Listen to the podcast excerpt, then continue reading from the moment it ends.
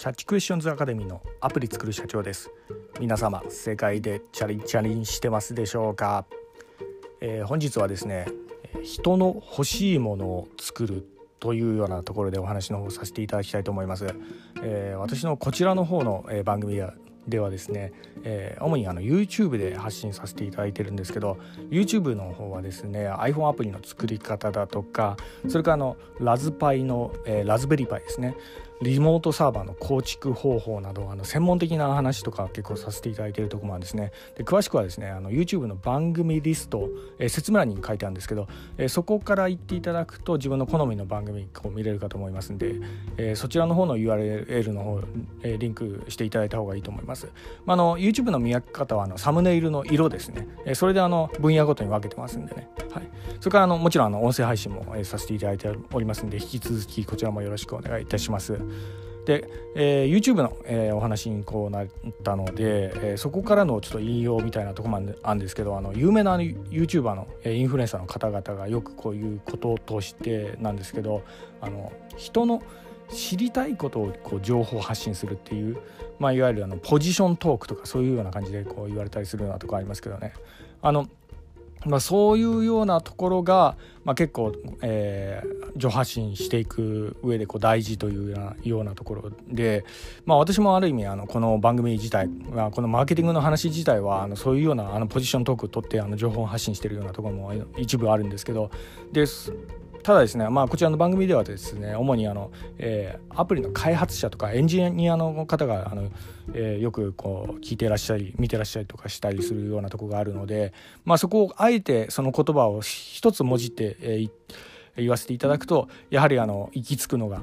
えー、人の欲しいものを作るっていうような、えー、ところでもあるんですね。はいまあ、これね当たり前のようなところでもあるんですけど意外に結構見落としされがちな点でもあるんです。はい、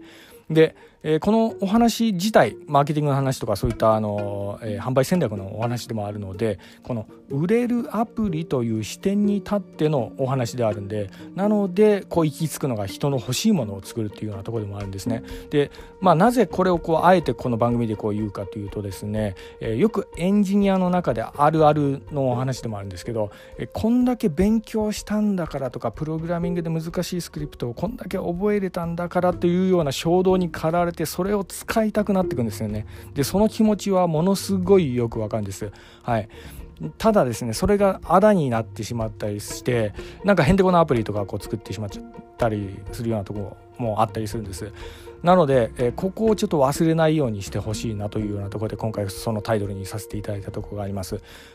ではじゃあどういうふうにこう、えー、設計していったらいいかというようなとこなんですけどこれはですねやはりズバリ検索ワードから設計していくっていうようなとこです。はい、で、まあ、のいわゆるあの Google アドワーズとかそういったものも結構使えるっていうようなとこなんですけどねまずあの、えーまあ、人の欲しいもの、まあ、いわゆるあの検索ワードですよね。えそこをこう考えてで、まあ、特にこうパッと思いつくのはあのビッグワードとかだったらあの簡単にこう思いつくと思うんですよね。ビッグワードっていうのはですね検索ニーズの高いキーワードのことを言います。えそれをこう、まあ、紙にでもこう書いておいたらいいと思うんですけどえそこら辺をこういくつかこう思い浮かべてでそれをこうアドワ Google のアドワーズとかにこう使ってその次にこうニーズなワードを検索、えー、調べるんですね。ビッグワードにつられて出てくる、ニッチなワードとかですね。そういうのをこう組み合わせて、えー、その人の欲しいものを考えるっていう視点、まあ、これが結構重要になってきます。でその次に結構重要なのがですねアプリ名ですね。そうなんです。まだあのプログラミングとかのスクリプト書くより前にこうやるべきことなんです。これね、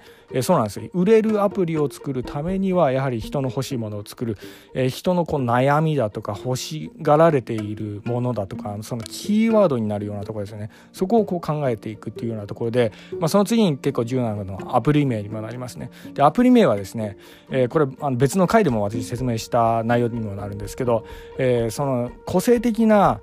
今までにないような世界にないようなこう言葉とかそういうのを使いたくなってくるっていうのは気持ちも結構分からなくもないんですけどね。自分の初めて作ったアプリとか結構思い入れがあったりすると、そういうなんか特別な名前にしたくなるっていうのは、気持ちは分かるんですけど初めて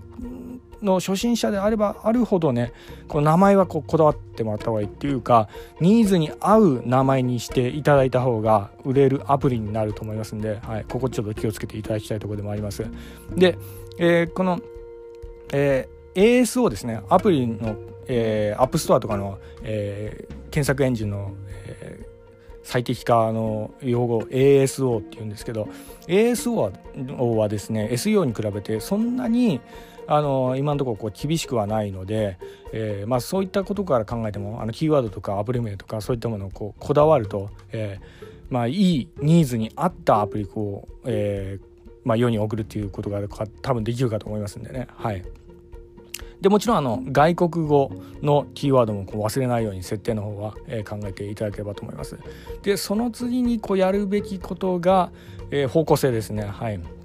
でそのニーズをえどういうふうにこう分類していくかみたいな、えそういうようなところなんですけどね。例えばあのアプリの価格をどうするかだとか、えそのスタイルどうするか、えマネマネタリングのスタイルとかですね、え一発屋であの、え有料のアプリでこうやるのかそれともサブスクリプションにするのかとか広告型にするのかとか、えそういうところをこうからこう考えていくっていうようなところですよね。はい、なのであのいきなりこうスクリプトがとかあのプログラミングとかそのいきなり書き出すとえ全然こうあさっての方向にこう行っちゃったりするようなところがあるんで、えー、その、えー、いわゆるのマーケティングの視点からですよねそこからこう順番に考えていかないとやはりあの売れるアプリをこう作るっていうのが結構難しかったりしますね。であの先ほども言いましたけどこう勉強したらよりこうねあの複雑なスクリプトとかプットとか入れたくなって複雑な機能を増やしたくなってくるっていうような気持ちすっごくわかるんですけどね。でもう一つこうマーケティングで重要なお話の方をさせていただきますと、えー、これあの結構重要なことなんで、えー、一つちょっとあの覚えておいていただきたいことなんですが、えー、機能を増やすことにえー、費やす努力よりももう一つ別のアプリをこう作った方がいいっていうようなとこですね。これ結構重要なんでこれ本日ちょっと覚えておいてください。そうなんですね。あの一つね初めてアプリ作ったりするとそれにものすごい愛着が出てしまってやたら機能を増やした増やしたくなってくるんですよ。いろんなスクリプトとかこう埋め込んだりしてね。でそれが結構あだになったりするようなところなんですね。でまあなんでこういうことを言うかっていうとですねあの ASO の勉強になるんですね。はい。あの2つぐらい2つか3つぐらいアプリをこう持ってたりすると ASO を比較できるようになるんです。そうするとあの、まあ、プログラミング知識以上にマーケティングの知識もこう身についてきたりするんですね。どういう路線の、え、どういうこう販売スタイルにどういうキーワードをこう選定すると、え、あの検索で上位表示されてあの欲しいとされるユーザーに届くアプリになるのかとかそういうところが勉強できたりするところなんですね。であの iPhone の App Store で言うとなんですけど、えー、あのやはりですね複数個持ってないとあの勉強できないというかえそうなんですあの、まあ、何事もそうだと思うんですよね。比較対象がないとそれが良かったのか悪かったのかってこう、えー、考えることがやっぱ難しくなってくるんですよね。なので、えー、まずこう機能を増やすことよりも、えー、もう一つもう二つぐらいアプリ作ってみて、えー、いろいろこうえー、それの検索ニーズとかそういったものをこうより把握していくとあの結構いいんじゃないかなというようなところですね。はい、であとですね、えー、まあ、あとこれはまあ余談みたいなようなところの話にもなってくるんですけど 最後にあの、えー、初めてね、えこうアプリ、まあ、まだ作ってことはアプリとか作ったことないけどこれから作ってみたいとかいう方とか結構この番組、え、聞いてらっしゃりとかするようなとこもあったりするんであの言わせていただきますとね、えー、評価ってね、えー、結構あのアプリでね結構ついたりするとまあ、ものすごくショック受けたりするようなところとかあったりするみたいでっていうのはあの私あのえツイッターの方でよくあのエンジニアの方のえツイートとかよく拝見させていただいたりするんですけど、まあ、初めてアプリ作りました。でもこんな評価ついてしまいました。みたいな感じでものすごいショック受けてたりするような人とか結構見たりするようなとこなんですね。でもあの私にあえて言わせていただくんであればあのね悪い評価そんなに気にしなくてもいいですよっていうようなところですね。であのこれまあ、まあうんオンライン販売なら大体よくあることでもあるんですけどあの良い評価ってねあまりつけてもらえないんですよねめんどくさいんで。ただですね悪い評価はですねえー、あのなんかムカッとしたらやっぱすぐつけたくなっちゃうっていうのがあるのが人のあの差がなんでなのであんまりね悪い評価したら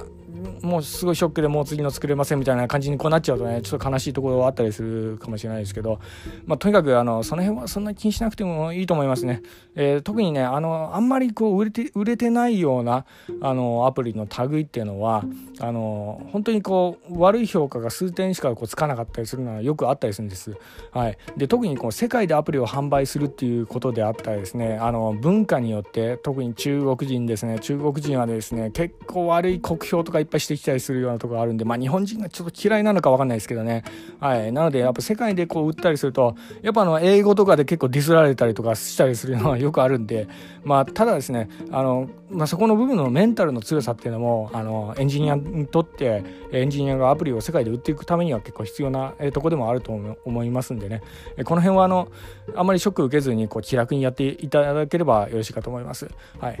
で、えーと、ちょっと脱線しましてしまいましたがあのもう一度あの本日の、えー、お話で一番伝えたかったことは、えー、人の欲しいものを作るということとあと ASO を考える上では機能を増やすよりも、えー、もう一つアプリ作ってみて比較するといいっていうようなこと。それからあの評価の方はあの悪い評価そんなにこうね最初のうちはあんまり気にしなくていいですよっていうようなとこですね。この3点ぐらいちょっと覚えておいていただければと思います。はい。で本日もまたじゃあ、あの最後の、えいつもの締めの言葉で、え終わらせていただきたいと思います。IT エンジニアのために栄光を。はい、えご視聴のほどありがとうございました。